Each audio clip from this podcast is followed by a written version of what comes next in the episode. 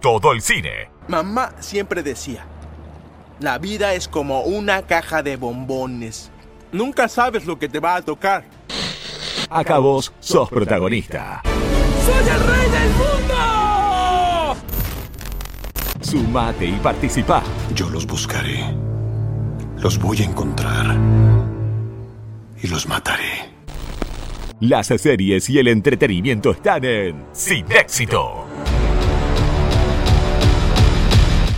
Te lo vas a perder.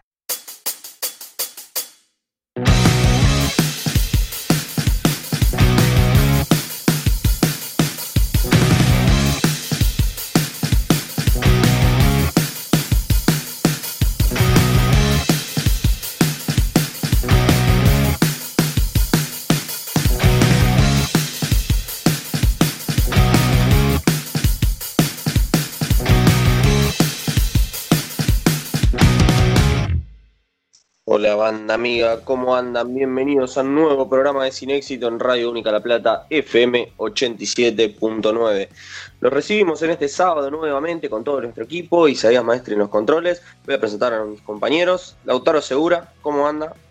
¿Cómo va Emma? ¿Todo bien? Acá andamos, todo bien. Pedro Garay. Emma, ¿cómo va? Lautaro querido, ¿todo bien? Un lujo, un lujo la verdad. Espectacular, acá disfrutando tal vez de lo que serán los últimos días con una cuarentena tan estricta, ¿no? A menos que, bueno, ya sabemos, se, se vuelva a disparar todo y, y nos tengamos que encerrar eh, nuevamente de forma muy intensa. Pero bueno, veremos qué sucede en los próximos días. Por lo pronto, seguimos acá al aire en la radio haciendo este programa que tanto nos gusta hacer y intentando un poco compartir con ustedes esta mañana de sábado eh, entreteniendo y, disfrutando, obviamente, de películas, series y etcétera, que bueno, es lo que, a lo que nos dedicamos. Así que les propongo presentar lo que va a ser el tema del día. Como ustedes sabrán, siempre nos manejamos con un tema, que bueno, es lo que, lo que nos toca hablar y, y poder eh, desplegar durante estas dos horas de programa. Eh, hoy elegimos algo que bueno, creo que todos tenemos, y que a veces es, muy lindo poder sacar, poder expulsar y, poder abrirse respecto a esto. Y me refiero al odio. ¿Por qué? Porque el odio es muy importante. Yo soy una persona que siempre me dijeron que odio mucho, odio muchas cosas, odio de una forma muy intensa. Y, creo que es un buen lugar, un buen espacio para hacer de, de cierta forma una catarsis, como hablábamos recién con, con Lautaro mientras producíamos, producíamos la sección. Eh, en donde bueno se puede hacer esta catarsis y, poder contar un poco entre nosotros y, comentar esos odios que tenemos tanto por actores, por actrices, por películas, eh, por todas estas cosas que bueno nos generan un odio que a veces es irracional, a veces está muy argumentado, eh, otras veces eh, no, podemos explicarlo simplemente porque bueno es algo que nos sale desde adentro, es un, un sentido muy puro, un sentimiento muy puro que, que bueno de alguna forma explota y hoy vamos a intentar buscarle algún motivo, seguramente, al, por lo menos a nuestra mirada personal y a nuestros odios personales. Que bueno, es más o menos la idea que tenemos para, para contarles y compartir. Seguramente alguno va a coincidir eh, con la postura que tome cada uno, seguramente coincidamos entre nosotros también, o tal vez eh, no estemos tan de acuerdo y que bueno, busquemos alguna forma de poder eh, encontrar el amor dentro del odio. Dicho esto, les pregunto a ustedes, ¿son personas de, odiar mucho, obviamente, respecto al cine? Vamos a hablar hoy, y a las películas, actores, etcétera, no, no tanto en la vida en general.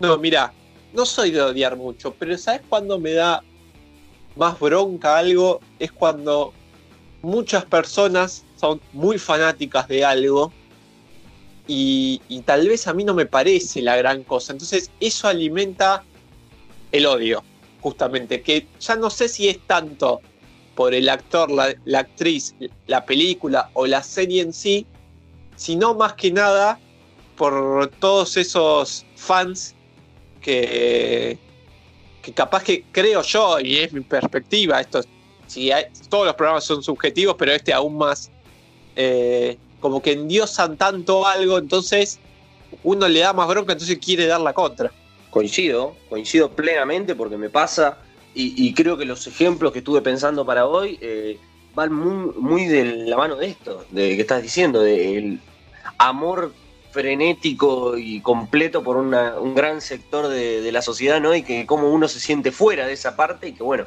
te acrecenta un poco más eh, el odio que tenés eh, sobre eso, obviamente. Eh, Pedro, ¿vos qué opinás? Sí, opino similar a Lautaro. No es que, o sea, en general, al contrario, diría, me, me patina bastante todo. pero, pero es cierto que hay momentos de fanatismo exacerbado sobre ciertas cuestiones, como por ejemplo los efectos especiales de Endgame, que me irrita profundamente.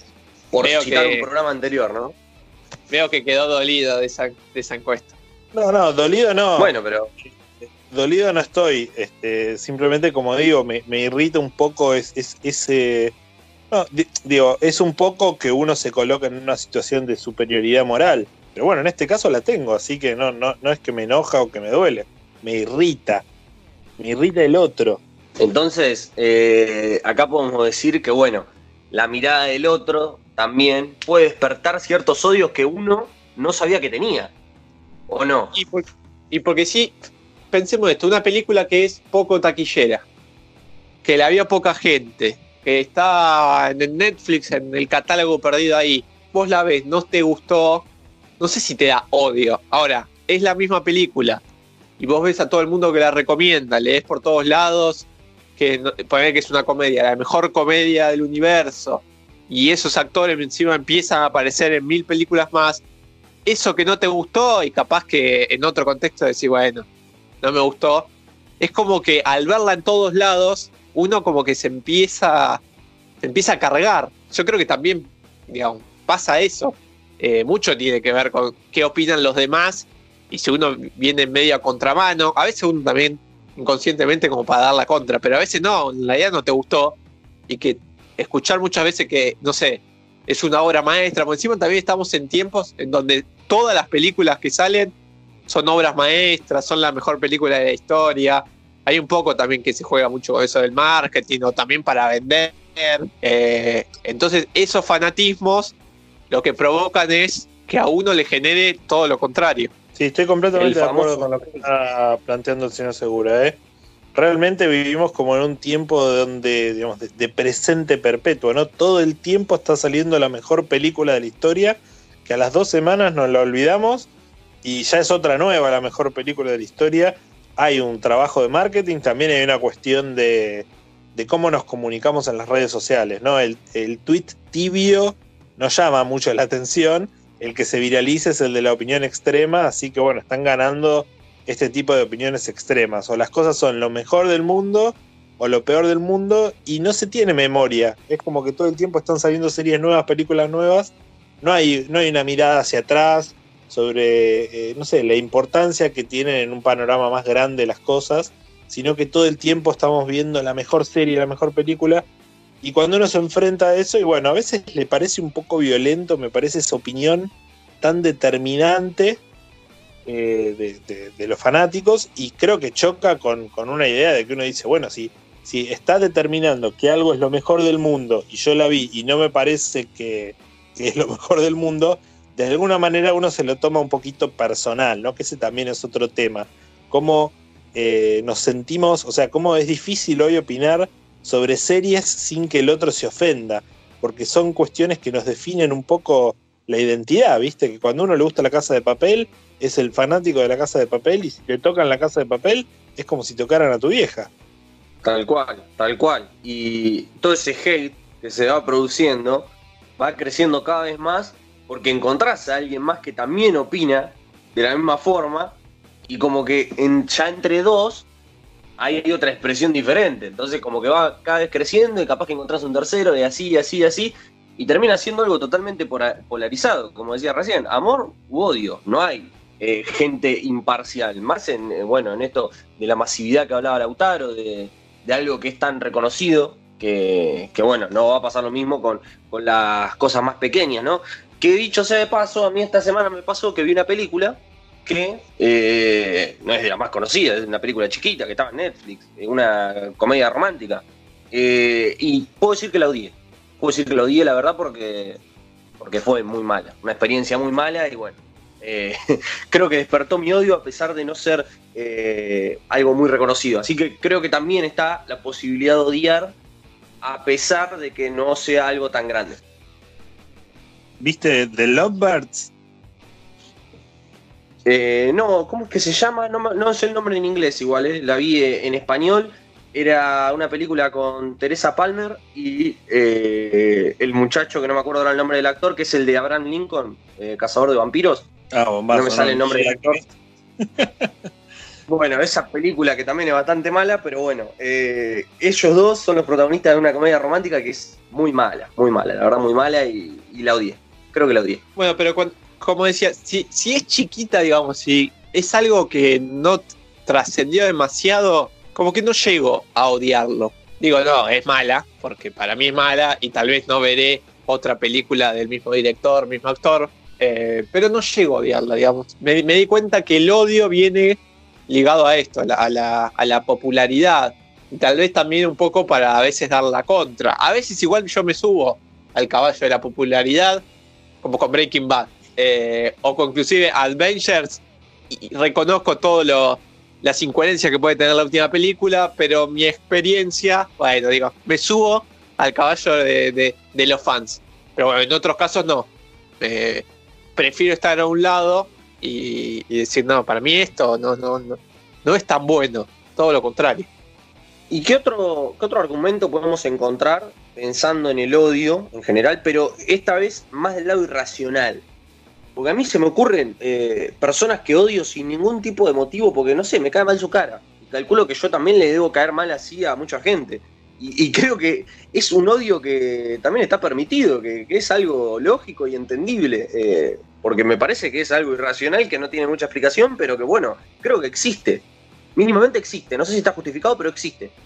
A veces me pasa también, es un ejemplo del que ya hablamos mucho, pero lo voy a traer de nuevo a colación.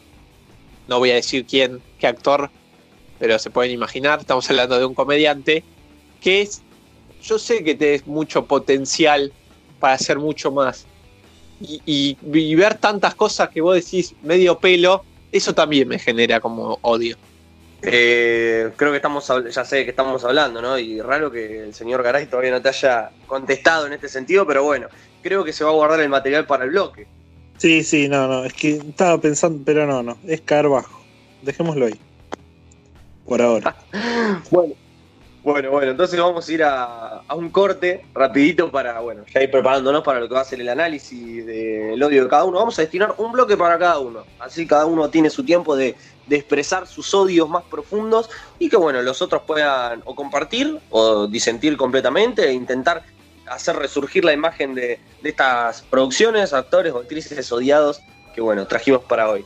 Eh, les recuerdo nuestro Instagram, arroba sin éxito guion bajo, donde pueden participar de todos nuestros juegos, encuestas semanales, etcétera, en donde, bueno, ahí tienen la, la oportunidad también de desafiarse y, y poder participar desde otro punto con, bueno, todos sus gustos y preferencias. Así que, bueno, nos vamos a ir al cortecito rápido y ya volvemos. Retroceda, no hay suficiente camino para alcanzar 88 millas. Camino. A donde vamos no necesitamos caminos. Sin éxito. Veo gente muerta. Vení a pasarla bien y divertirte. Puede tomar nuestra vida, pero jamás nuestra libertad. Nadie aquí parece entender. No me encerraron con ustedes. ¡Se acabó! ¡Están encerrados conmigo! Sábados de 10 a 12 por Radio Única 87.9.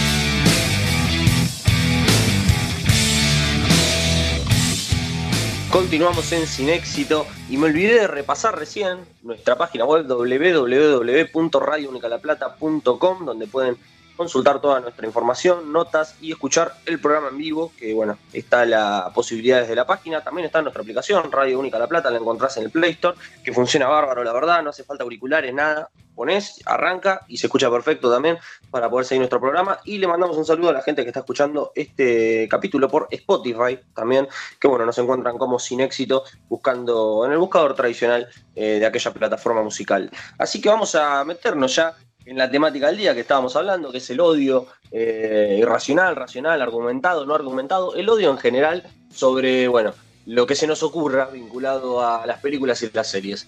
Voy a empezar yo, si no les molesta, porque soy una persona, como ya les dije, soy una persona que odia mucho y tengo una amplia lista de, cosas que odio. Creo que lo que más odio en el mundo, y me tengo que poner a pensarlo ya, y se me ocurre una cara, digo, cómo odio esto, cómo odio sus películas, y eso que no lo vi tanto porque obviamente creo que el odio que uno ya tiene te genera alejarte de las producciones eh, en donde se vincule, ¿no? Ciertas personas, porque decís, nada, si está, este, si está este, no lo quiero ver. Porque bueno, creo que es uno de los desencadenantes que te va a generar eh, el desprecio que se tiene por ciertas cosas.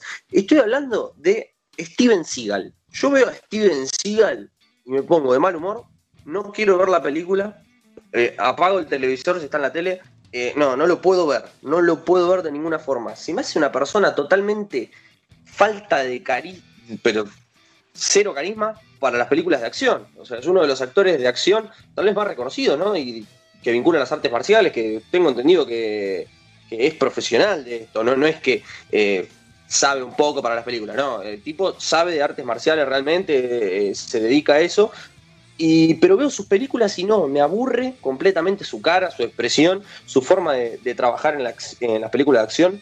Y, y, creo que esto me alejó por completo y ya desde hace años. Me acuerdo que desde chico le agarré bronca.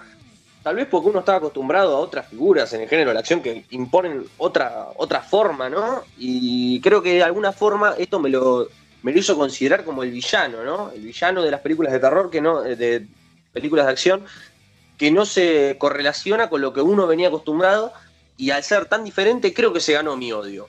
No sé si está bien, no sé si está mal, pero no me lo pude sacar ese odio hasta el día de hoy y no puedo ver una película de este muchacho Steven Seagal. Yo es alguien que no que no, no, no me parece para odiar. Pero bueno, es una. Y tampoco para amar. Pero no. Es una opinión personal, ¿no? Nunca me, nunca no. le había prestado atención a su figura directamente. Personalmente estoy de acuerdo con Emma. Es un personaje deleznable. Esa colita, por favor. Eh, además es un cine, digamos, es clase B del cine de Chuck Norris, que ya es clase B. Entonces es, un, es todo muy espantoso. Eh, entiendo que el señor tiene sus méritos, tiene cinturón negro en no sé qué, la, la, la, la. No me importa. Las películas de él son todas iguales y son todas pésimas. Acá concuerdo con Emma, ¿eh? me parece que eh, es un personaje que debería no existir en la historia del cine. Vamos, vamos. Pero no es el único que odio. Porque bueno, acá creo que creo que me llevé el ok, pero hay otros que creo que no me lo voy a llevar. Por ejemplo, con el señor Nicolas Cage, que personalmente me aburre. Me aburre su cara, me aburre su forma de actuar. He visto más, creo que he visto más películas eh, con Nicolas Cage. Recuerdo ahora eh, esta que se me fue el nombre, ¿no? Pero que están en el avión, que él estaba preso y que estaba cumpliendo su sentencia y que le secuestran el avión los, los, otros convictos. Esa película la tolero, pero hay otras que lo veo y ya me da bronca. Me da bronca el tipo, se me hace aburrido. No, no sé si les pasa. A ver, eh, Nicolas Cage, acá no, acá no te banco, te metiste con el dios de la actuación. Eh, Nicolas Cage es, era por lo menos un actor de gran prestigio, siempre fue un excéntrico, pero era un actor de gran prestigio, pensemos en películas como Living Las Vegas o, eh, la película eh, Adaptation, Ladrón de Orquídeas, donde interpreta a dos gemelos, que era algo que hoy está muy gastado eso, pero en ese momento no tanto, una actuación fenomenal de él, eh, tiene muchísimos papeles, Moonlight, muchísimos papeles emblemáticos, hasta que bueno, un día se quedó sin dinero y empezó a hacer películas pavas porque se, se, se fumó la, la plata en, boludeces, ¿no? Es bastante gracioso el, listado de cosas en los que gastó la plata que alguna vez salió publicado. Animales exóticos, muchísimo alcohol, fiestas. bueno, después de, después de semejante partusa continuada durante varios años, llegó la resaca, llegó la, la boleta, tuvo que ir a pagar y empezó a hacer películas que sí, son todas bastante, bastante malas y bastante ridículas, pero creo que también demuestra el sentido del humor que tiene, porque es un actor que no tiene miedo a reírse de sí mismo y de hecho creo que ahora dentro de poco va a ser una película donde hace de él mismo intentando conseguir un papel en una película de Tarantino, una cosa así medio bizarra.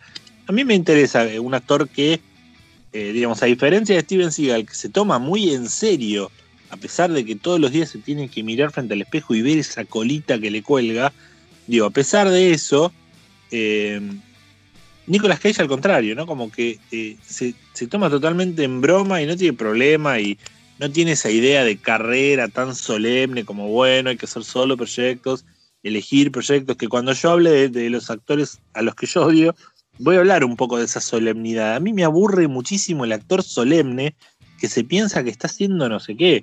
Viste, estás haciendo una película, dale, ponete las pilas. Pero bueno, está lleno de tipos que son así. Steven Seagal para mí entra en esa lista Nicolas Cage, todo lo contrario, un tipo con una gran capacidad para reírse de sí mismo. Después tiene películas buenas y películas malas. Creo que su carrera hasta los años 2000 era una carrera muy respetable, ¿no? Amparada por los premios, amparada por la crítica. Ahora desbandó y lentamente intentará correrse de ese lugar de, de actor desquiciado que ahora ocupa en el mundo.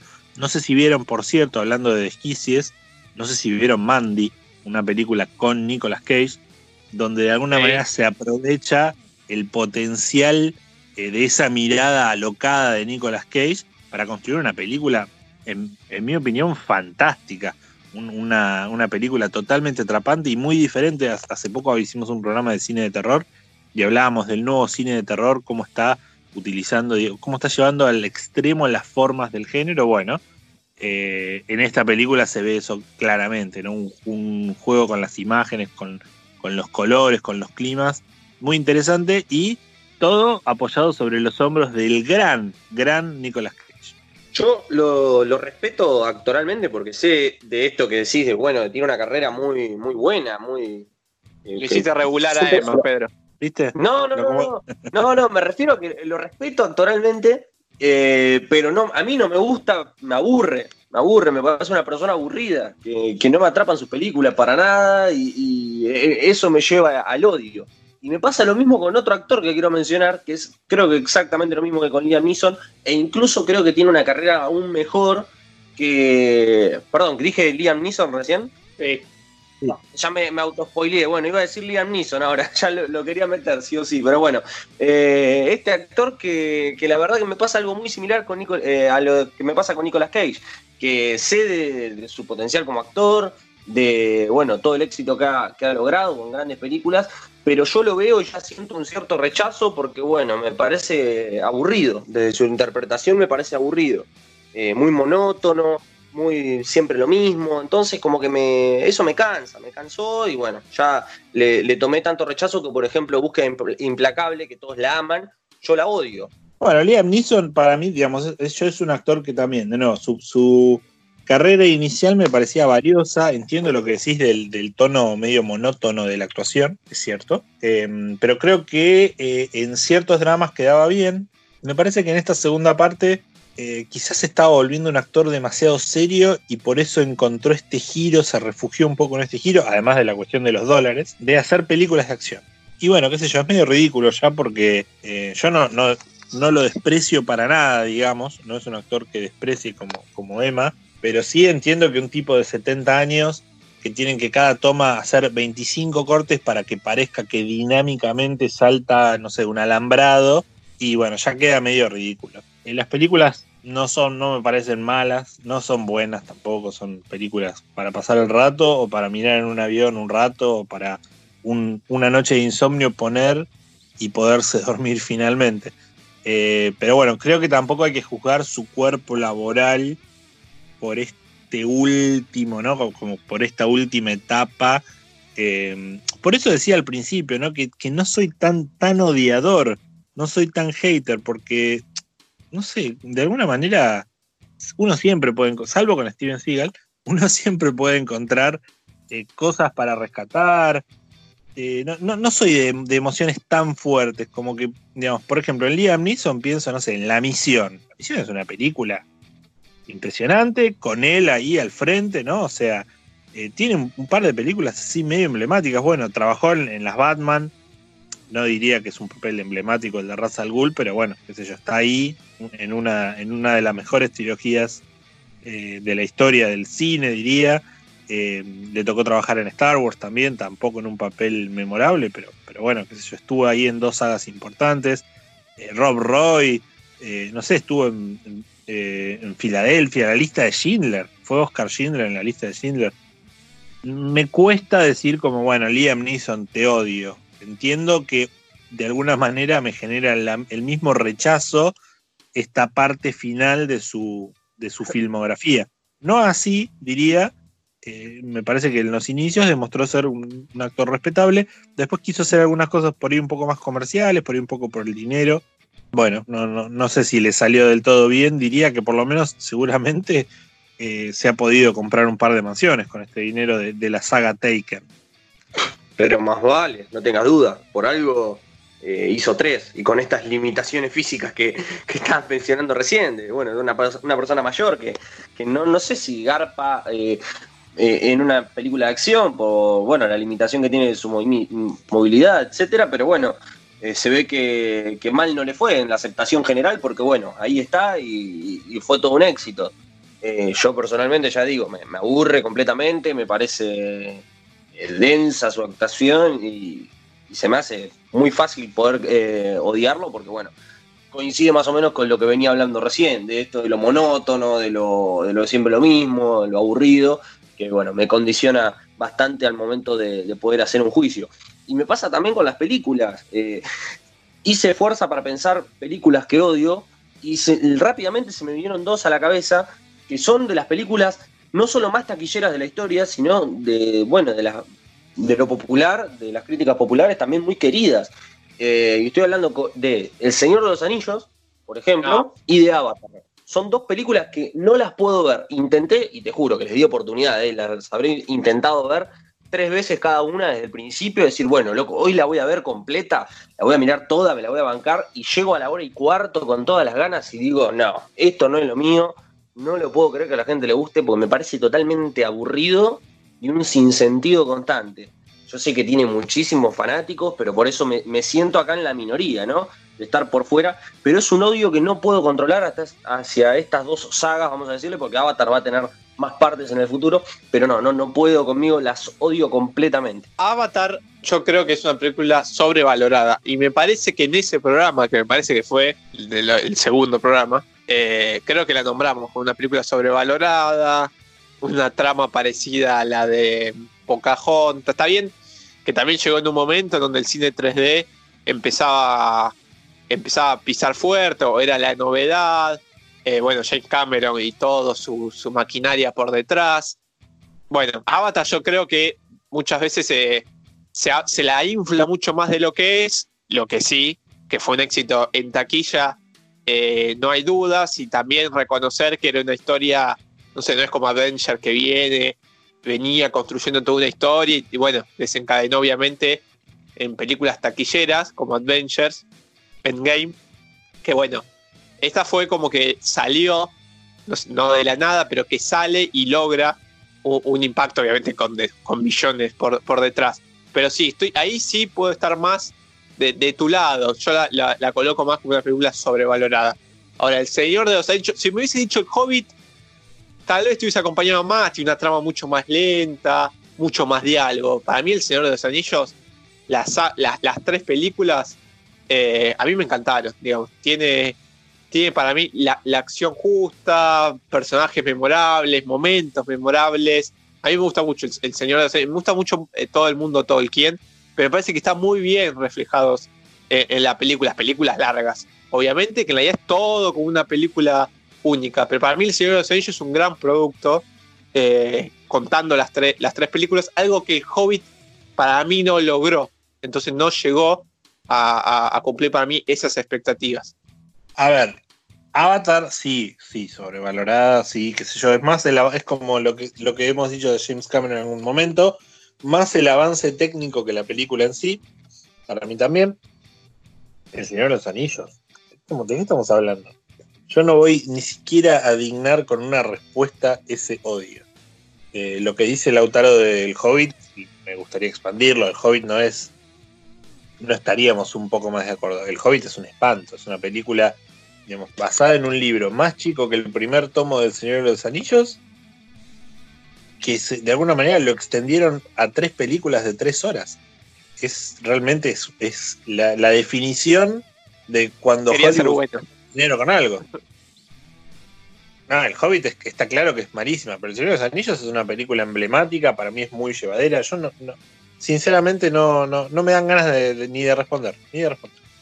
No, para mí está. Y claro, pasa esto: Bueno. El Señor de los Anillos tiene Ah, como, ba- como base lo- la misma cantidad de libros. Es más, es una película que pasa muchísimas cosas todo el tiempo. Bueno, eh, se me viene Gollum a la cabeza, pero digamos, hay muchas frases, momentos que han quedado, inclusive en, en- en el- en la cultura popular.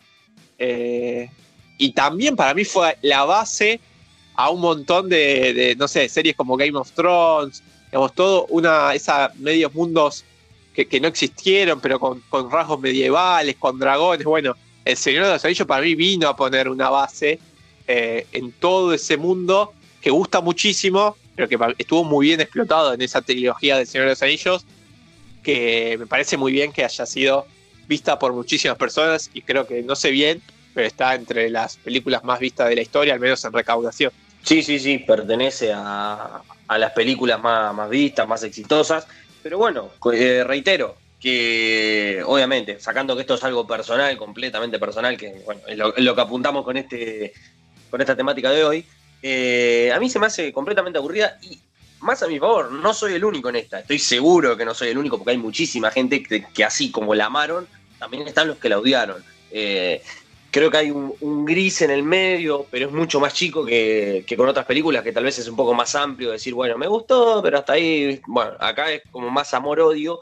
Y bueno, yo elijo posicionarme del lado del odio porque no, no, no es algo que no lo tolero. Eh, incluso uno pensaría, bueno, es tal vez con el tipo de película, porque si, si te gusta Game of Thrones, es raro que no te guste El Señor de los Anillos, pero no sé, que- como que Game of Thrones tiene otro arranque, tiene eh, te atrapa desde otro lado, tiene más acción más rápida. Creo que lo que me pasó con El Señor de los Anillos es que nunca entiendo bien el sentido de lo que está pasando.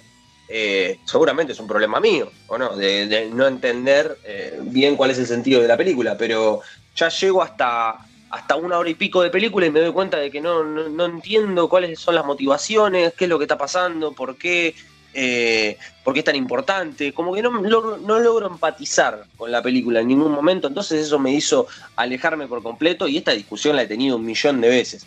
Pero bueno, prefiero por ahora quedarme del lado del odio porque no creo que en el futuro cercano le vaya a dar otra oportunidad porque bueno, ya creo que tres oportunidades son más que suficientes y si tiene una cuarta va a ser en un futuro cuando ya diga, bueno, voy a dejar de ser un cascarrabias y, y me voy a sentar otra vez a, a intentarlo por el bien del cine mundial. Me viene la serie El Señor de los Anillos. Y capaz, capaz que me ayuda, capaz que me ayuda. Eh, y por ese lado puedo llegar a entrar. Eh, no sé, la verdad que no sé. Pero bueno, creo que esos son mi- mis odios, mis particulares odios. Elegí lo que más, lo más destacado, obviamente. Debe haber otras cosas que, que me estoy olvidando y que no, no entraron en mi lista. Pero creo que eso es lo más importante. Sí, decime. Y si tenés que elegir una serie que odies, Una que serie visto, que ¿eh? odie. pero que Que la haya hayas visto, que la hayas visto Sí, toda. sí. Que la haya visto toda y que la odie. Qué difícil. Eh, porque rara vez odio algo y, y lo sigo viendo, digamos. Si lo odio, ya es muy raro que Lo después lo, lo pueda retomar. Bueno, si querés, algo que viste, pero que viste bastante, digamos, que llegaste a ver un recorrido. Eh, ah, déjame pensar, qué difícil. No, la verdad que no lo había pensado, pero debe haber algo, debe haber. Eh, oh, qué difícil. ¿Me dejas pensarlo para el próximo bloque y te lo, te lo Dale. digo? Dale, tenés todo el bloque para pensar. Perfecto, lo voy a pensar entonces y después te lo digo. Eh, bueno, nos vamos a ir al corte entonces. Coincido con Isaías, que nos habla por privado, pero si querés lo, lo tiro en mi bloque. Dale, buenísimo. Bueno, vamos a ir al corte entonces y enseguida volvemos.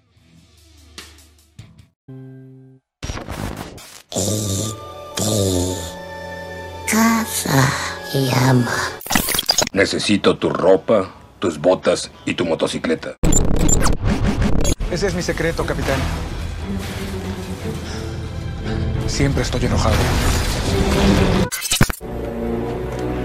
Mi nombre es Máximo Décimo Meridio, comandante de los ejércitos del norte, general de las legiones Félix, leal sirviente del único emperador Marco Aurelio, padre de un hijo asesinado, esposo de una esposa asesinada, y juro que me vengaré, en esta vida o en la otra.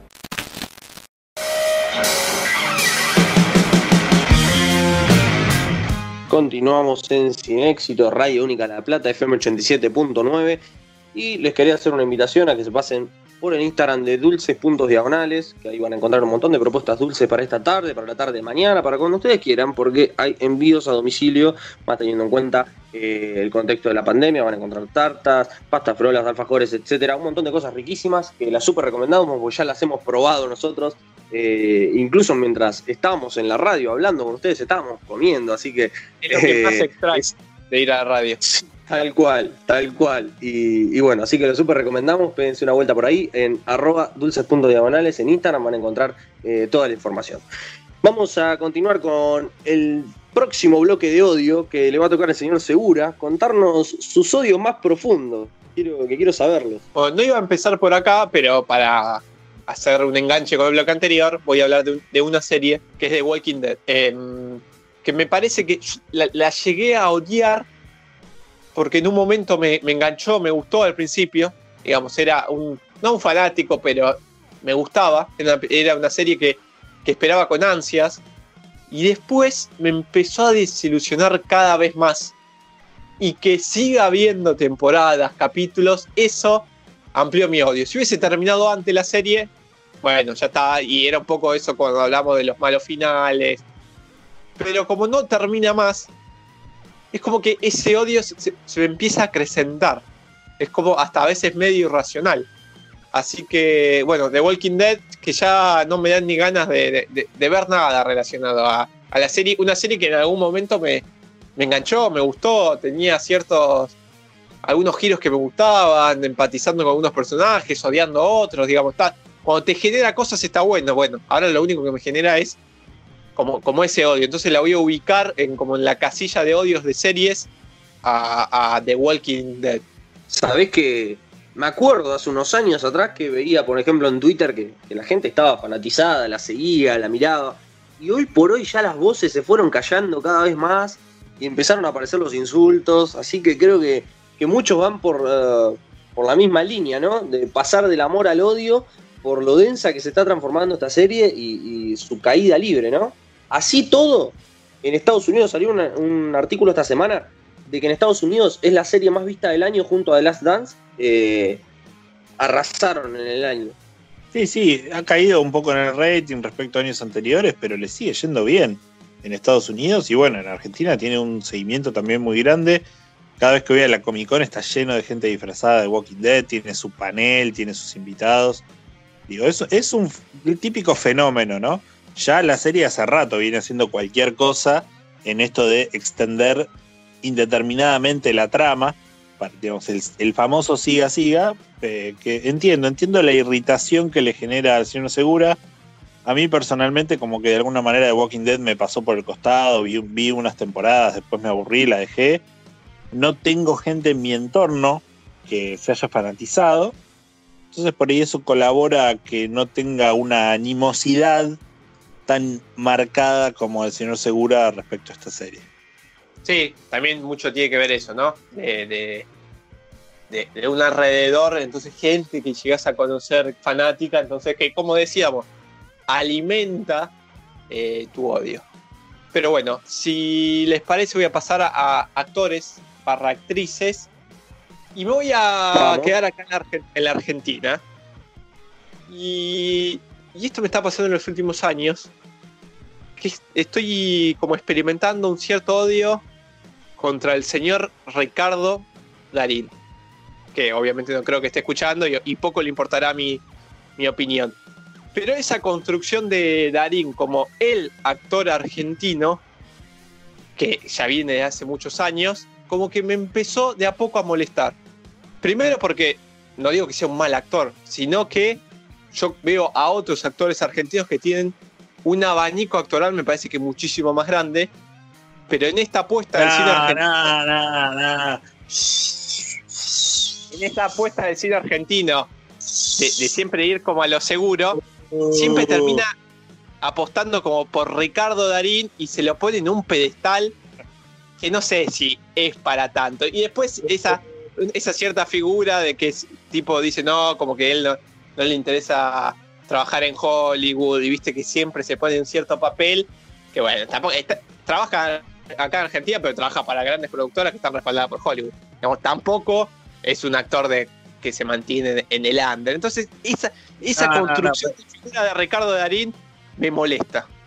Estás malinterpretando todo lo que dijo el señor Ricardo Darín al respecto de Hollywood, señor Segura. Nunca dijo que no quisiera trabajar en una película de gran presupuesto sino que lo que planteaba es que lo llamaban de Hollywood para ser de narcotraficante. Bueno, sí, esa historia sí, pero ha repetido. No quiero perpetuar el estereotipo. Estuvo perfecto en lo que hizo y Fantino le preguntaba, como vos en este momento, pero ¿y el dinero? Y él dijo, no, no, yo ya tengo dinero, no necesito más dinero. Así que al contrario de lo que vos decís, no es un mercenario de moral ambigua, sino que es un tipo simplemente que, que le dijo no a Hollywood. Así, aunque te parezca difícil. No, no, no me parece más que le diga no a Hollywood. Pero que es, sale a hablar siempre, ¿no? Me molesta la, construcción que se ha hecho de su figura. Está bien, está bien. Yo te entiendo lo que decís porque está claro que el progresismo de Darín es un poco irritante, porque se posiciona en un lugar de como cierta superioridad de todo, ¿no? Como que está más allá de todo. Ahora, vos me decís, hay un montón de actores argentinos con, con más rango actoral, pero ¿qué, sí, qué, qué estamos viendo? ¿Estás diciendo en serio? Primero debe haber cinco actores argentinos que actúen bien. Y después. ¿Cómo va a ser Pero por favor, los de la televisión, digamos, eh, los dejamos todos de lado. Y en el cine tenés un puñado de nombres, realmente un puñado de nombres, no sé, eh, Bigliardi, por ahí de la Serna, pero que a, veces no está tan bien. Eh, no, sé si hay muchísimos nombres de, alto vuelo del presente, ¿no? Estamos hablando. No de todos los tiempos, digamos. No sé, Grandinetti se me ocurre. No, no, no, me parece que no hay, no hay grandes nombres de la actuación. Eh, te, te, invito, si querés, a decirme, no sé, cinco actores que vos consideres que estén, que tengan mayor rango, como dijiste, mayor rango actoral que el señor Ricardo Darín. Oscar Martínez me gusta más que Ricardo Darín. No, Oscar Martínez, no. Oscar Martínez. Me gusta más que Ricardo Darín. Pero Oscar Martínez tiene un tono actoral. o sea, al revés de Darín, que te va de, no sé, de nueve reinas a bombita, eso, digamos, marca un cierto dinamismo, ¿no? Entre un papel y otro. Y Oscar Martínez siempre tiene la misma cara de culo en todas las películas que actúa. Yo no le veo a Ricardo Darín. ¿Será que ya.? Pero no le veo tan amplio como siempre me quisieron vender. Bueno, no, es, Leonardo DiCaprio. Polifuncional. Pero hay una figura de que Ricardo Darín puede hacer todo. Eh, pero yo creo que ha hecho papeles muy diferentes. Ha hecho el tipo de barrio, el, tipo medio garca en El hijo de la novia, después el, tipo de barrio en Lura de Avellaneda.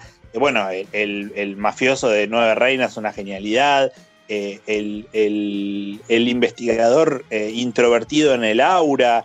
Eh, qué sé yo, no sé, ha, hecho un montón de, realmente ha hecho un montón de papeles, hizo de detective, hizo de ladrón, hizo, hizo un espectro amplio, eh, hizo comedia, hizo drama, eh, me parece que además él, nace de la comedia, ¿no? Porque él, él, nace, él aparece en mi, no sé si se acuerdan, aquella serie de Mi Cuñado, con Luis Brandoni y él. Él un poco aparece ahí, ¿no? Como, como el, actor argentino. Y, y eso era una sitcom noventosa, cómica así, pero cómica base. O sea, él es un actor de formación cómica que después se convierte en un actor dramático. De alguna manera ahí ya tenés comedia y, drama tenés una buena variedad, digamos, para un actor. Después, no sé, si, si vos crees que de golpe haga, interprete a un elefante rosa, y bueno, por ahí es más difícil ahí. Por eso, no, no, no digo que sea mal actor, porque inclusive hay películas, Nuevas Reinas, que hablé de la misma el, el programa pasado, pero creo que la construcción, es lo que explicaba al principio, la construcción que se le hace alrededor de, de Ricardo Darín, de el actor argentino, que no me parece, esa es mi percepción, y después esto también, es, es esa como eh, progresismo que tiene todo el tiempo, y, y habló también ahora en la cuarentena, de que cómo y hablaba de los valores, de, de, de apreciar. Bueno, para un poco, Ricardo. Por eso, eh, es como que. Me puedo. No, no le, no, no le compro. No le compro su personaje de pero bueno. En sí me importa poco porque estamos hablando de actuación. Y no digo que sea mal actor, pero yo no compro eso de el gran actor argentino. Y después me parece que también muchas películas argentinas para ir a los seguros porque vende más, apuesta por Ricardo Darín nada más. Entonces como que bueno, no, no, me, me ha cansado un poco su figura. No quiere decir que sale una película de Ricardo Darín y no la voy a ver. No llega a ese extremo el odio, sino es como ya un agotamiento.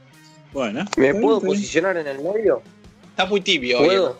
No, no, pero porque tengo, eh, coincido con los dos en distintos motivos. Eh, con Pedro coincido en que es el mejor actor argentino y que ninguno le puede discutir hoy por hoy, creo, eh, el primer puesto, aunque hay obviamente actores que están muy bien en el cine, porque en la televisión es muy difícil encontrar, pero estoy muy de acuerdo con Lautaro con el tema del agotamiento y lo que genera la industria del cine argentino de posicionarlo como una figura única y que todo el cine dependa de él.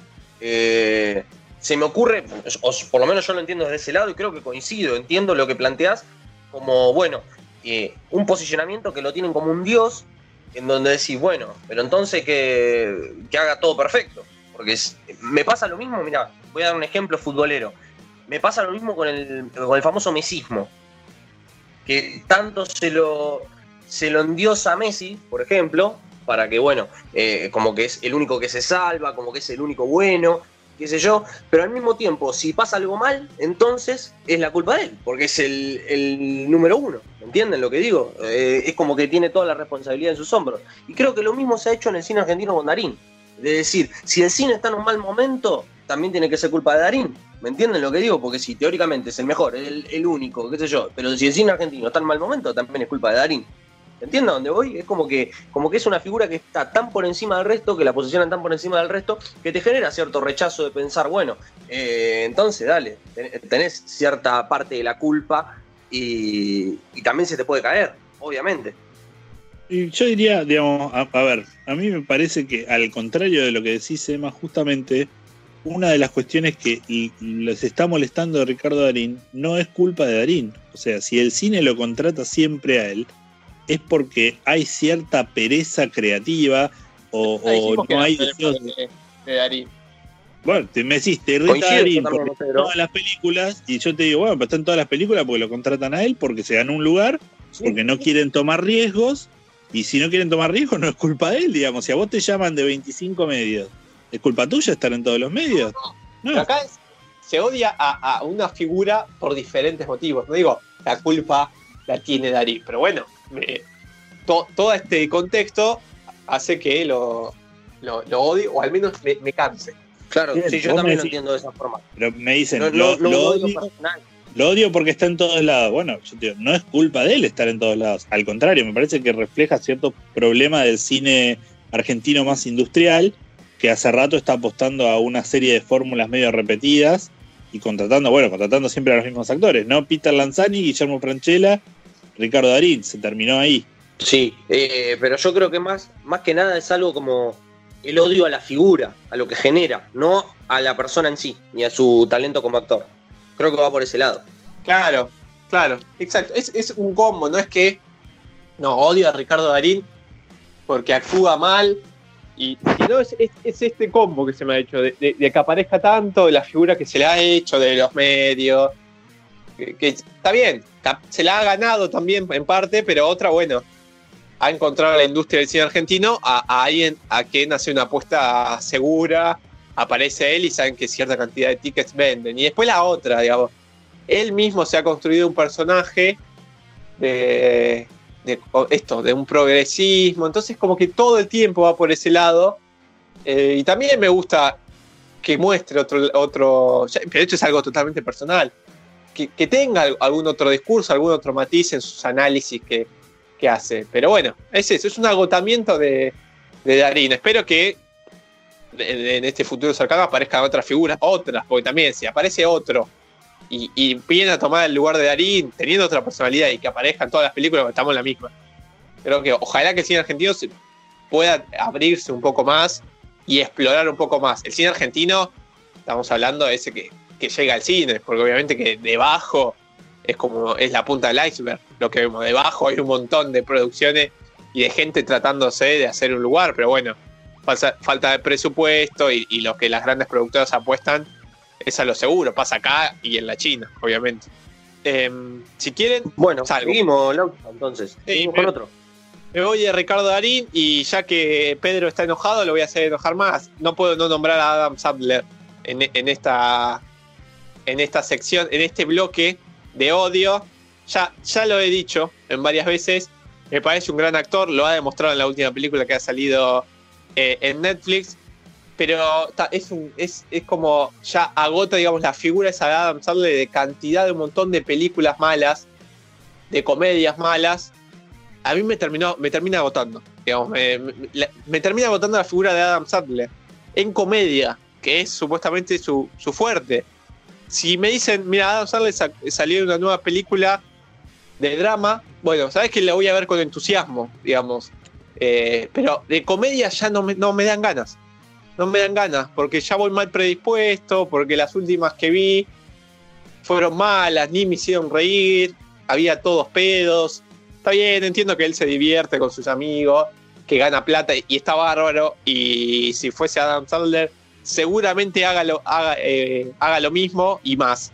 Pero bueno, como un simple espectador que vive en la ciudad de La Plata, me, me ha agotado el Adam Sandler en modo comedia.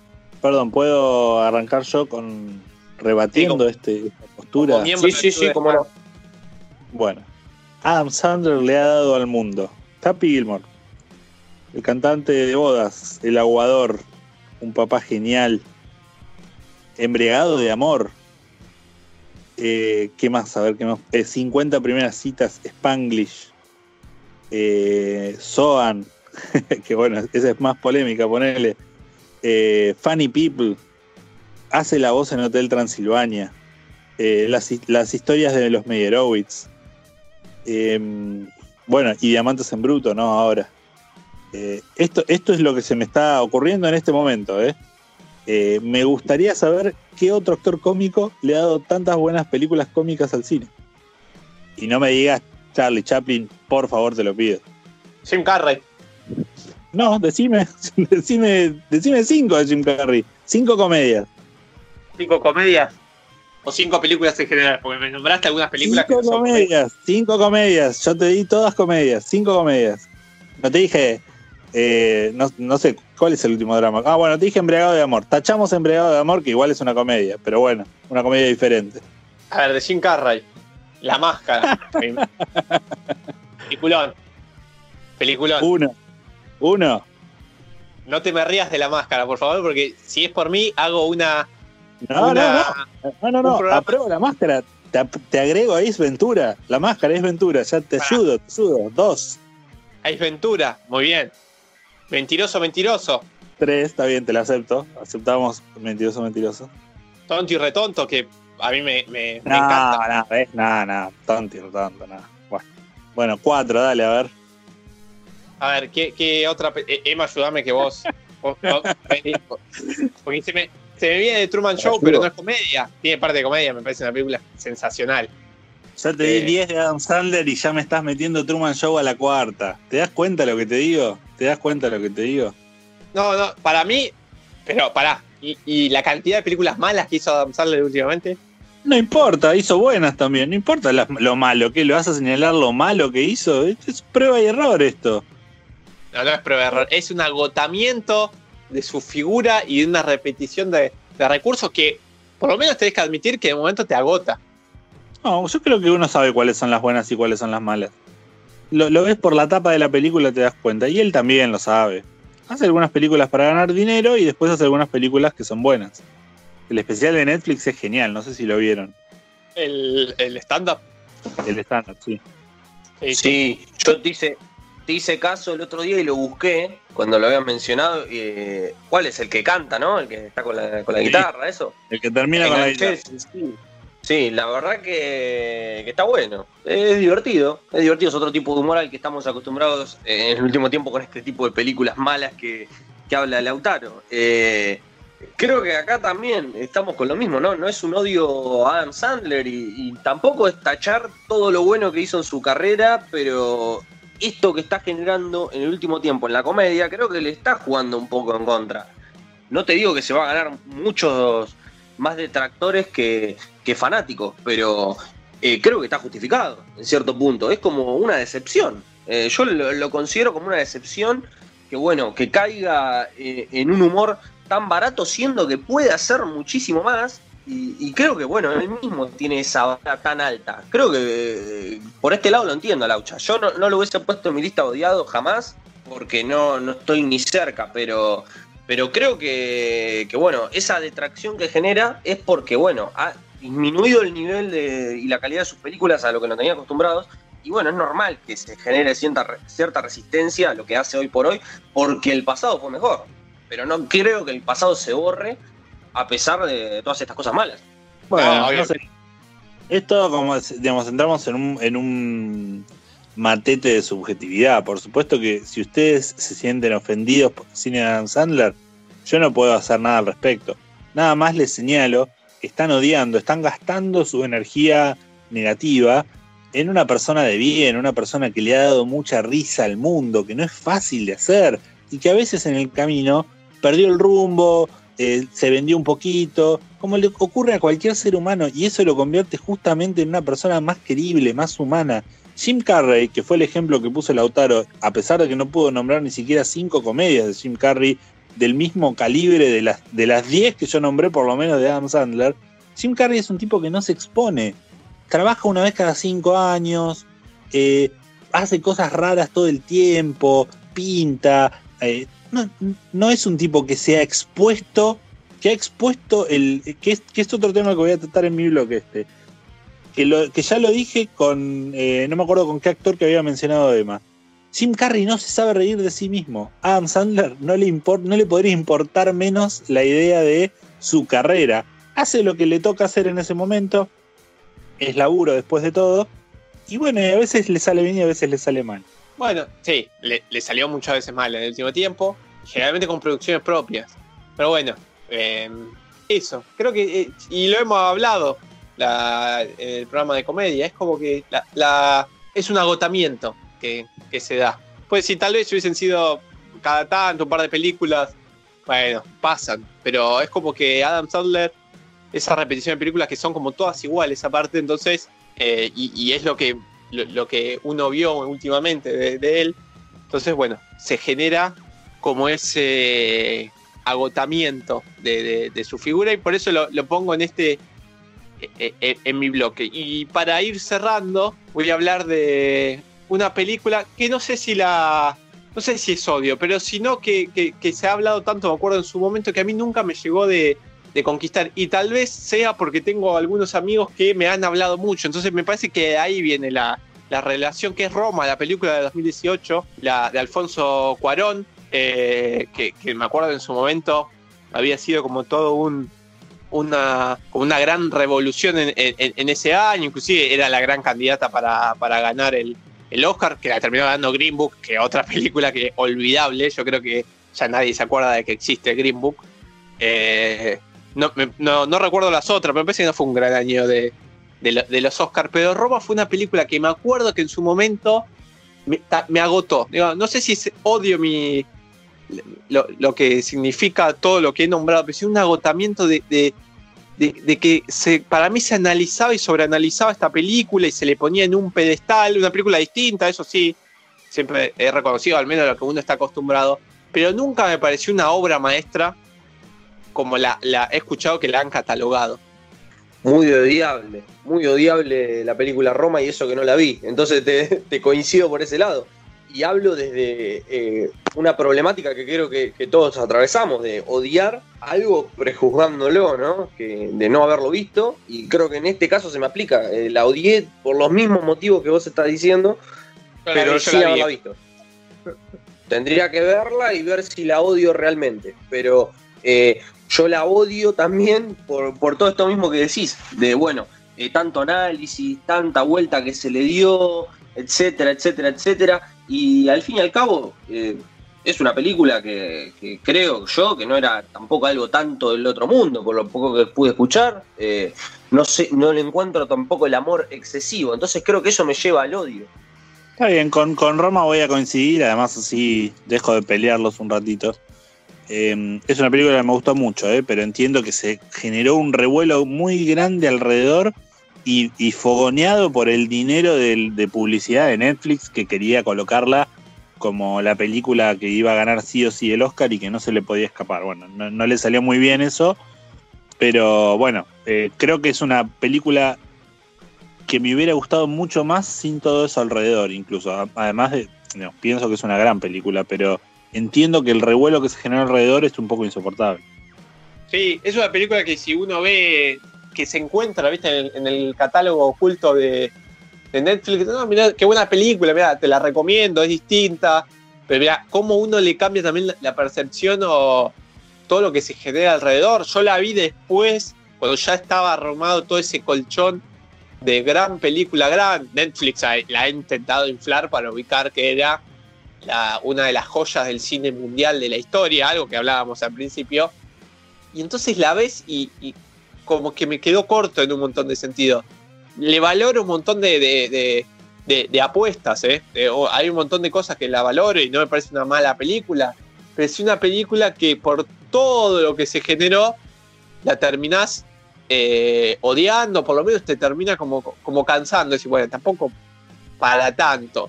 Y eh, es verdad que siempre eso termina pasando en, en, películas que después terminan girando ahí en, lo que es nominaciones de, del Oscar. Yo me acuerdo que cuando fui a ver el Joker, tenía miedo que me pase eso, al final no, por suerte. Pero claro, se estaba hablando tanto, tanto, y yo tenía miedo de decir tanto para esto. Eh, cuando, cuando te endiosan tanto y, y, te dicen que es la mejor película de la historia y que nunca se hizo algo igual, y entonces es como que a mí como que me, me genera lo contrario. Sí, coincido, altamente respetable esa opinión. Creo que, que, bueno, la reacción contraria es algo muy normal en estos días. Y, y bueno, eh, es muy, muy normal también que aparezca en esta lista eh, algo de este estilo. Creo que, que, en eso vamos a estar de acuerdo. Eh, ¿Algo más, Laucha, que quieras agregar? Si no, nos vamos al corte y ya volveríamos con, con el último bloque. Dale, quiero escuchar a ver qué, qué nos trae Pedro. Bueno, entonces vamos al último corte y en el último bloque le va a tocar a Pedro Garay su lista del odio y bueno, y ya nos despediremos. No se vayan. Hola, mi nombre es Íñigo Montoya. Tú mataste a mi padre. Prepárate a morir. Recordarán esto como el día que por poco arrestan al capitán Jack Sparrow.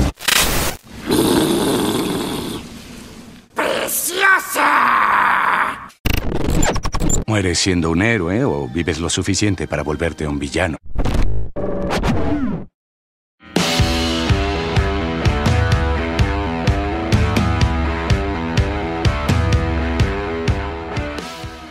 Último bloque de Sin Éxito, estamos llegando al final de nuestro programa, no sin antes hacer el último bloquecito del odio que le va a tocar al señor Pedro Garay. Y queremos estoy ansioso por lo menos de escuchar eh, qué es lo que odia.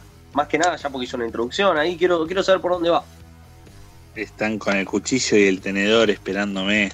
Eh, rencorosos, rencorosos.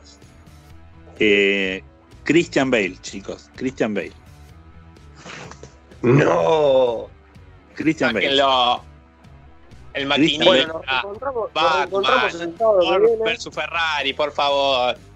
Christian Bale es lo peor del universo y justamente Lautaro acaba de mencionar dos de mis tres argumentos en contra de Christian Bale.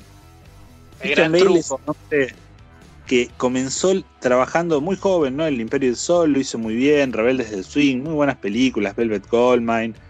En un momento, en, creo que en el 2000 fue, le toca protagonizar American Psycho y desde ahí se volvió insoportable. Porque ustedes hablan de, no sé, Ricardo Darín me molesta cómo declara, a mí me molesta cómo actúa, cómo actúa, que para eso estamos en este programa. Actúa, sobreactúa todo. Le decís, vendeme una naranja y se viste de monja, se opera la nariz. No, basta, Christian Bale, basta, basta de sobreactuar, basta de esta cosa de que los actores tienen que transformar su físico, cambiar la forma de internarse seis meses en un sótano, clavarse un clavo en el ojo para poder ganar un Oscar. No todo es premio, no todo es prestigio. No comunica nada Christian Bale más que su propio deseo de sobresalir. Es un nene deseoso de atención desde los días de American Psycho. De hecho, recién mencionaste El Maquinista, que bajó como 252 kilos para ser El Maquinista, una película totalmente efectista, por otro lado, basada nada más en, en el morbo de verlo flaco. Al, año hace Batman, o sea, tuvo que subir de peso, casi se muere. Todo alrededor de Christian Bale está centrado en lo que hizo para hacer un papel, nunca en cómo actúa. Siempre es bueno, tuve que bajar 200 kilos, tuve que subir 300 kilos, casi me muero, me dijeron que no lo vuelva a hacer. Después de eso, fíjense que después de hacer Batman, tiene una serie de películas bastante mediocres. En una, me acuerdo, en American Hustle, se hace pelado, siempre, siempre apostando a la exageración. Y recientemente, eh, recientemente hizo Ford vs Ferrari, donde para mí queda totalmente de manifiesto la mediocridad de Christian Bale como actor. Al lado de Matt Damon, un actor que no necesita nada para actuar bien. Con el mínimo gesto te comunica, no, no, es, no es estridente, no quiere llamar la atención, no quiere estar todo el día al frente de la pantalla. Matt Damon está al costado de un cuadro en el que Christian Bale está haciendo morisquetas en el frente y te llama más la atención Matt Damon que Christian Bale queriendo llamar la atención. Todo el tiempo en esa película, Christian Bale está tratando de llamar la atención y Matt Damon se come la película. Y para mí, eso es lo que me hace no querer a un actor, que me irrite un actor. Las caritas, el, el- todo el tiempo el intento de ganar premios, el, el intento de es- esa cosa solemne de la construcción de una carrera seria, hecha a base de sacrificios y el método Stanislavski. Todo eso a mí me parece, pero totalmente irritante, me parece que se pierde el eje de lo que, de lo que tiene que hacer un actor. Eh, y es una moda muy grande en Hollywood, porque en Hollywood lo que importa son los premios, lo que importa es el prestigio, porque eso es lo que te sube el caché. Eh, es una moda muy grande en Hollywood, de hecho me acuerdo siempre de una película que se llama Tropic Thunder, una película de guerra, donde Robert Downey Jr. parodia estas, estas huevadas que hacen los actores con tal de ganar un premio y se, se, se, mm, trasplanta piel negra para ser de un actor, de un personaje negro en una película. Tiene los ojos claros, además hay todo un juego como muy gracioso en ese sentido. Eh, digo, me parece que eh, Christian Bale es como el emblema de este movimiento de Hollywood de tomarse demasiado en serio a sí mismo, de sobreactuar. Todos estos actores que Matthew McConaughey para Dallas Buyers Club, Jared Leto, que también entra en este club de los que exageran, mandándole ratas muertas a sus compañeros para hacer de Joker. Toda esa huevada no me la banco. Y Christian Bale para mí es el emblema de esa generación de actores. Voy a decir dos cosas. Una, lo que voy a coincidir es que esta moda de Hollywood de tengo que hacer de alguien que estuvo encerrado 80 días, entonces me encierro 80 días, siempre me pareció una boludez y en el sentido de que el actor tiene que tener la capacidad, más esos actores que vienen actuando hace muchísimos años, de, eh, de poder, cuando están en el set, sí, una cierta preparación, pero no la necesidad de vivir la experiencia. Es como también aquella gente que apela a una memoria emotiva para hacerse emocionar, que a veces encima te puede jugar en contra. Eh, yo creo que el, buen actor o el, o- el actor que yo valoro más es eh, el otro. Encima que va a poder tener mucho más, eh, un matiz mucho más grande, porque claro, si, si vos para, para hacer de, de algo necesitas toda una gran preparación y vivirlo, bueno, no podés hacer todo. En eso coincido. Ahora, Christian Bale no me parece un mal actor, ni tampoco un actor para odiar. Y, y aparte acá me juega la, como el, el- el sentimiento. Batman es mi, mi superhéroe favorito y, y el Batman que más recuerdo es el de Christian Bale. Obviamente no solo por Christian Bale, sino por todas, por las películas de, por esa trilogía. Pero bueno, es no lo puedo ubicar nunca Christian Bale en ese lugar. El, el Batman de Christian Bale es tan insoportable que hasta el día de hoy todos los actores parodian la voz carraspeada que puso Christian Bale en ese Batman, chicos. Se convirtió él mismo en su propio chiste. No importa, pero eh, eh, para mí es el mejor que. Acepto que venga alguien. Para mí, yo estoy muy lejos de tenerlo en mi, en mi número uno de, Batman a Christian Bale. Creo que, lo que hizo Ben Affleck, con lo poco que hizo, ya lo mandó a la escuela en Batman. Pero Así todo, la trilogía obviamente es intachable, pero creo que Christian Bale no es lo más destacado de esa trilogía ni loco. Así todo, yo creo que es un gran actor y entiendo lo que plantea Pedro del tema del circo que se arma alrededor, ¿no? Y creo que más que tu odio eh, por el actor tendría que ser un odio a ese circo, que es más o menos como lo que hablábamos con Darín, ¿no? Eh, todo lo que se genera alrededor.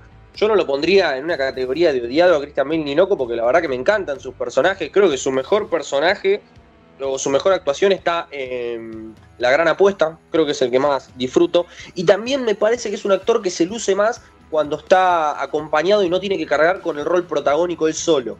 Que por eso también eh, me gusta mucho lo que hace en Ford vs Ferrari, pero obviamente está acompañado por un monstruo como Matt Damon. Eh, creo que en esos puntos es donde más se luce. Cuando está acompañado y no es el, el, eje central de la trama, que creo que es lo que le pesó un poco con Batman, que por eso no termina siendo un gran Batman pero así todo creo que es un gran actor, pero el circo que lo rodea alrededor de todo esto creo que de alguna manera lo, eclipsa un poco, ¿no? Tapa todo lo que pueda llegar a ser y, y coincide un poco que sí es más importante todo lo que haces eh, por fuera de la película, por fuera de la actuación, es más importante o trasciende más que tu actuación en sí y creo que es un poco complicado. Así todo lo defiendo como actor y jamás lo odiaría porque me parece un fenómeno. Pero bueno, te entiendo, te entiendo por dónde va tu, tu odio a mí no me parece un fenómeno y me parece un actor inflado, justamente inflado por todo lo que hay alrededor, que no es lo que me parecía justamente con Ricardo Darín. Me parece que es un gran actor que a veces se le va la lengua, bueno, le dan mucho el micrófono, se ha convertido como un emblema de la argentinidad civilizada, tipo Manu Ginóbili, esa gente que todo el mundo respeta. Está bien, es un poco cansador, pero después el tipo va y actúa. Eh, Christian Bale hace todo un lío, todo un circo, se está 200 meses reportando, lo que Christian Bale aprendió a bucear a más de 5.000 metros de, profundidad junto a los tiburones, qué sé yo, y después va y actúa, todo, todo parece una telenovela de, de Telefe, súper sobreactuado. De hecho, digamos, mencionaron un par de veces La Gran Apuesta, que es una gran película, pero fíjense la naturalidad que tiene, el carisma natural que por supuesto es laburado, digo, pero eh, eh, el magnetismo que genera la figura de, Hugh Jackman en esa película, o de David Bowie, que aparece tres escenas, eh, y todo lo que tiene que hacer Christian Bale para llamar la atención con sus caritas, con su melancolía, golpea las mesas, está siempre muy ofuscado. Por favor, Christian Bale, eso dejarlo para Andrea del Boca.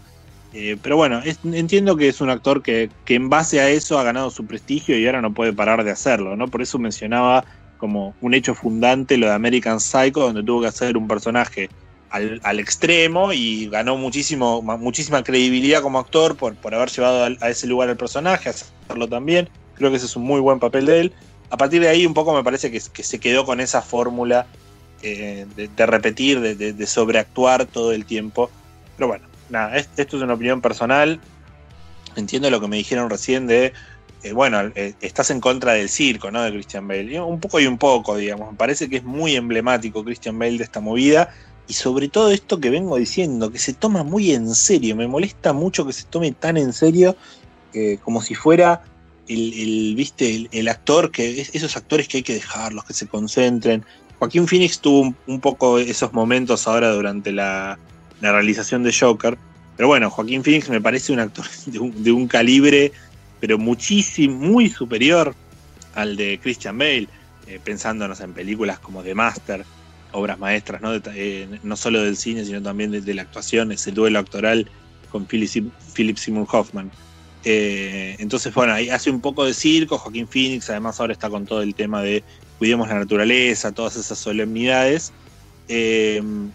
Yo estoy de acuerdo con que hay que cuidar la naturaleza, pero bueno, es, es un poco eso eso de los actores de pararse y hacerse los moralmente superiores en la ceremonia de los Oscars, ¿no? Eh, pero bueno, em, Joaquín Phoenix, como digo, me parece un actor genial. Y Christian Bale, no, no es un, no es un actor que me guste ver en la pantalla, me, me saca a menudo de la película, me, me parece que todo el tiempo es artificio. Entonces eso me, me distrae mucho, me distrae mucho. Eh, ese tono tipo verano del 98 que tiene para actuar. Bueno, eh, paso a la siguiente, ¿no? Me parece que no hay más cuestiones que hablar sobre Christian, ¿o sí? No, no, no. Continúe. No, adelante. Bien, eh, la- la- mi próximo odio, eh, producto, cosa, objeto del cine y las series que me genera eh, irritación, eh, de nuevo también es algo que de alguna manera es el ejemplo de una cultura que se está gestando en Hollywood. No sé si vieron el documental sobre Taylor Swift, Miss Americana. Sí. No todo, pero una parte. Bueno, eh, ah, yo, digamos, tengo un problema, primero tengo un problema personal con Taylor Swift, que, que me parece una persona deleznable, pero más allá de eso, digo, lo vi con, con ganas de ver, eh, leí muchas críticas donde decían, ah, habla de la transformación de Taylor Swift, la, la, la, la. Parece un producto descarado de marketing donde es imposible creerle una sola lágrima a Taylor Swift porque todo el tiempo lo que está haciendo no es contar que ella eh, ahora se dio cuenta de que era una víctima de la industria, sino que lo que está haciendo es vender eso, intenta vender eso para volver a ser relevante en el nuevo panorama cultural, donde las princesitas rubias y flacas ya no venden discos, ella quiere volver a ser relevante y vende una imagen de que ella también, y ella también sufrió presión, y ella, pero es insoportable la artificialidad de eso. ¿Y, y de qué me parece que esto es representativo, muy representativo, diría?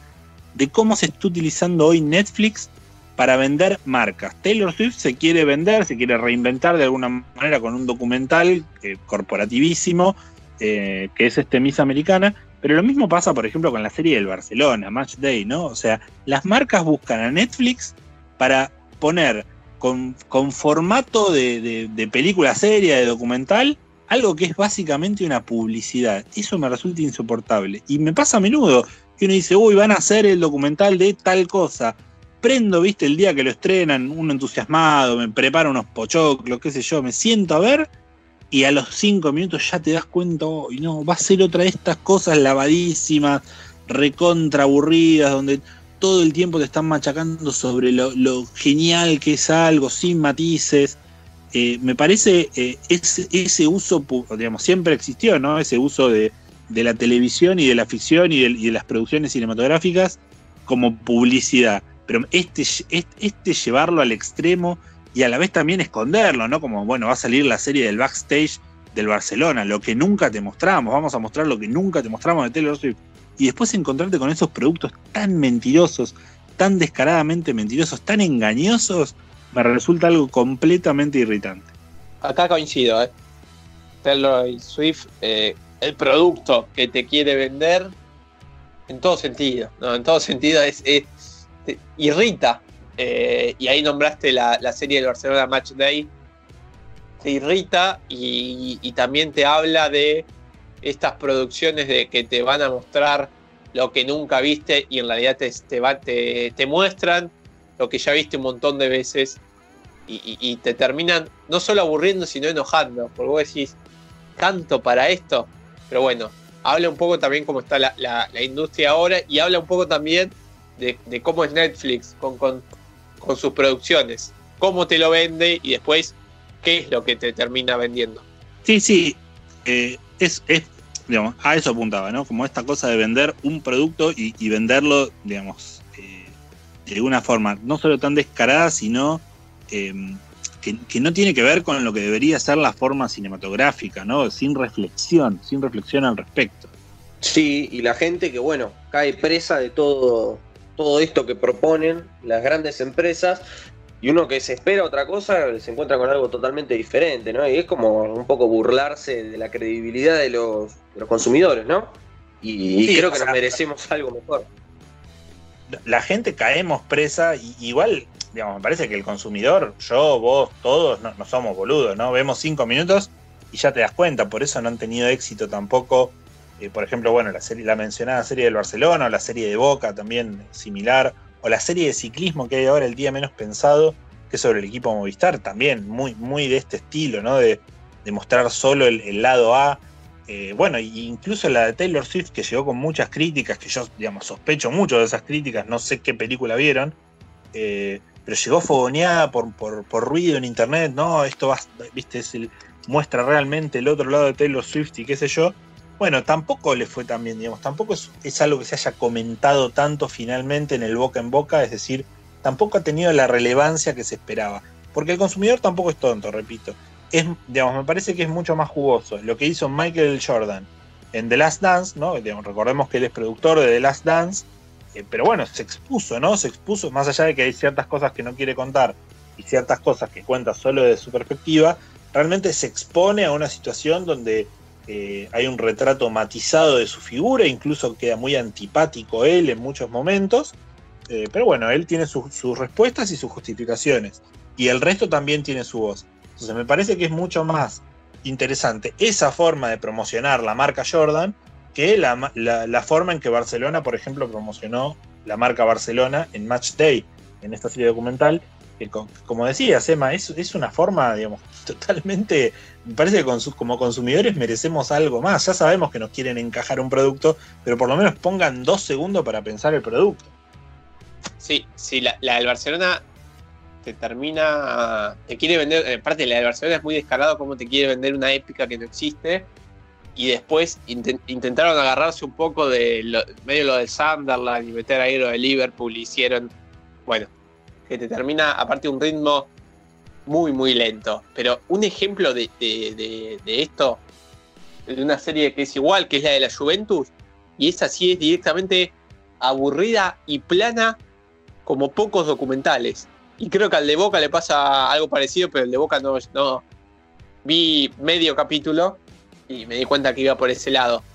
La, mi, mi miedo es que, eh, no sé, el éxito de, Last Dance, que es nada que ver a esto que estamos hablando, igual genere que un montón, no solo en el mundo deportivo, sino eh, eh, en el mundo artístico también, se genere como un boom de estos documentales y que la mayoría sean como todos chatos.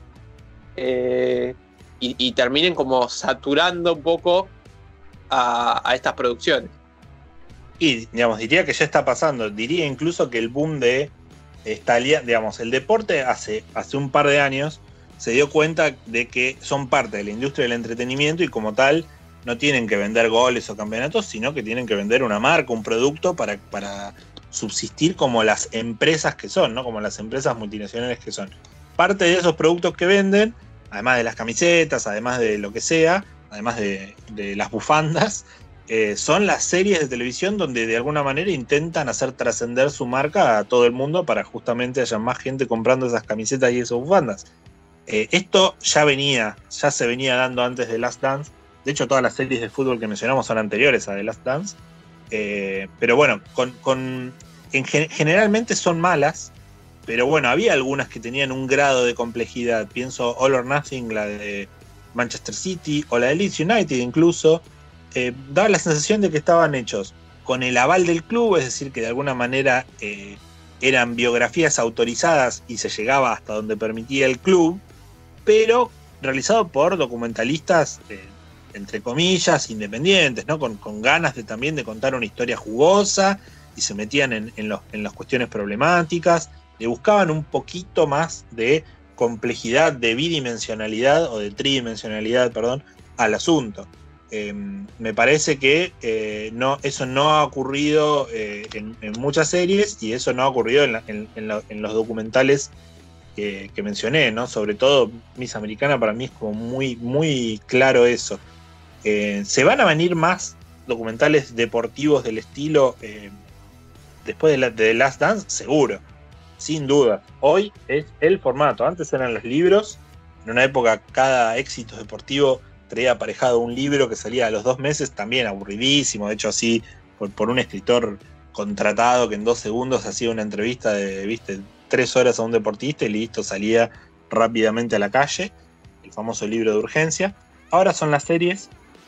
Yo creo que lo bueno es que eh, hay más mercado, así que va a haber más variedad y imaginamos que va a haber algunas cosas buenas. Pero bueno, sí, como, como, em, como emblema de lo que está pasando, este tipo de documentales, me parece que lo que está mostrando es que la televisión se está volviendo, se se está concentrando mucho más en sus aspectos, en sus posibilidades comerciales que en sus posibilidades creativas.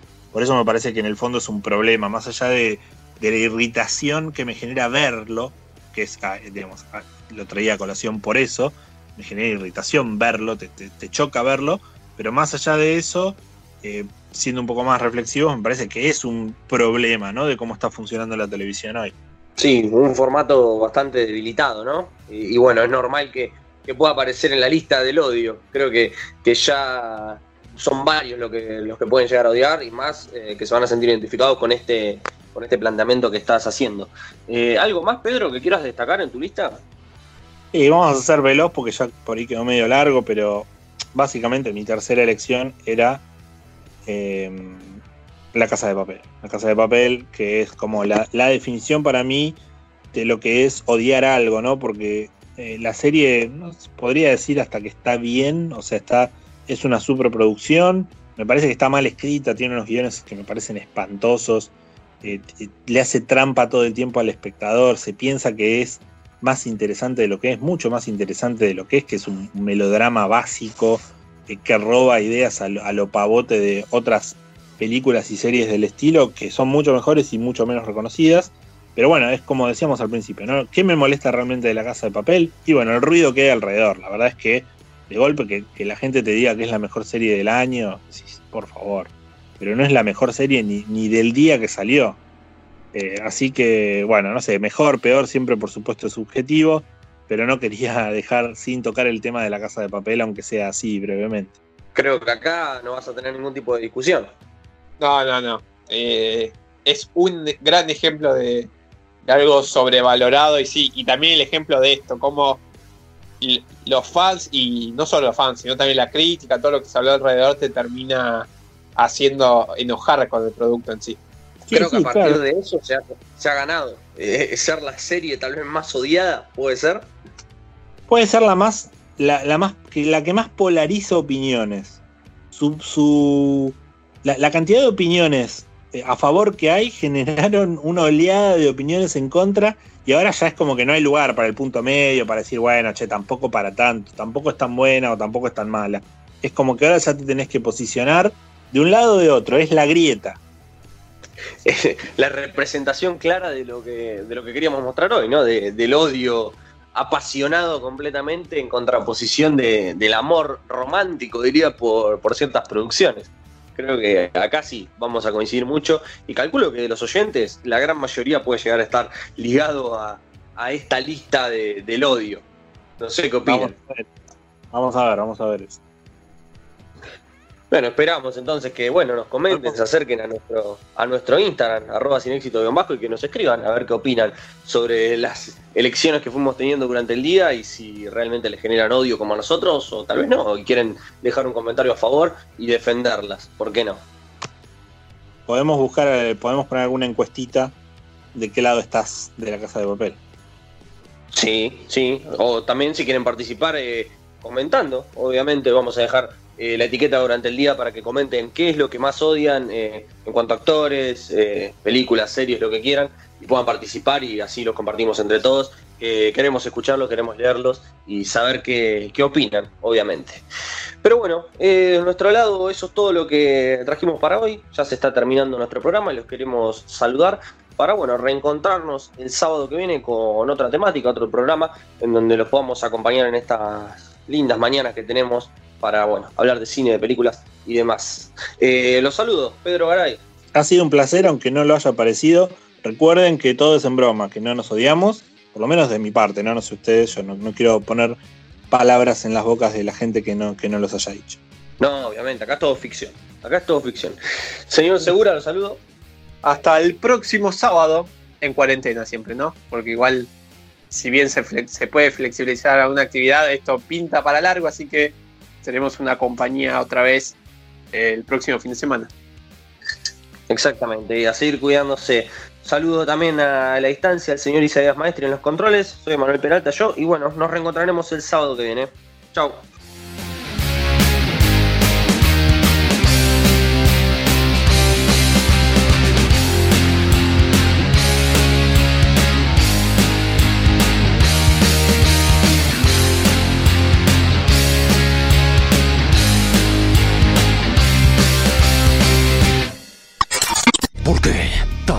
Serio, hijo.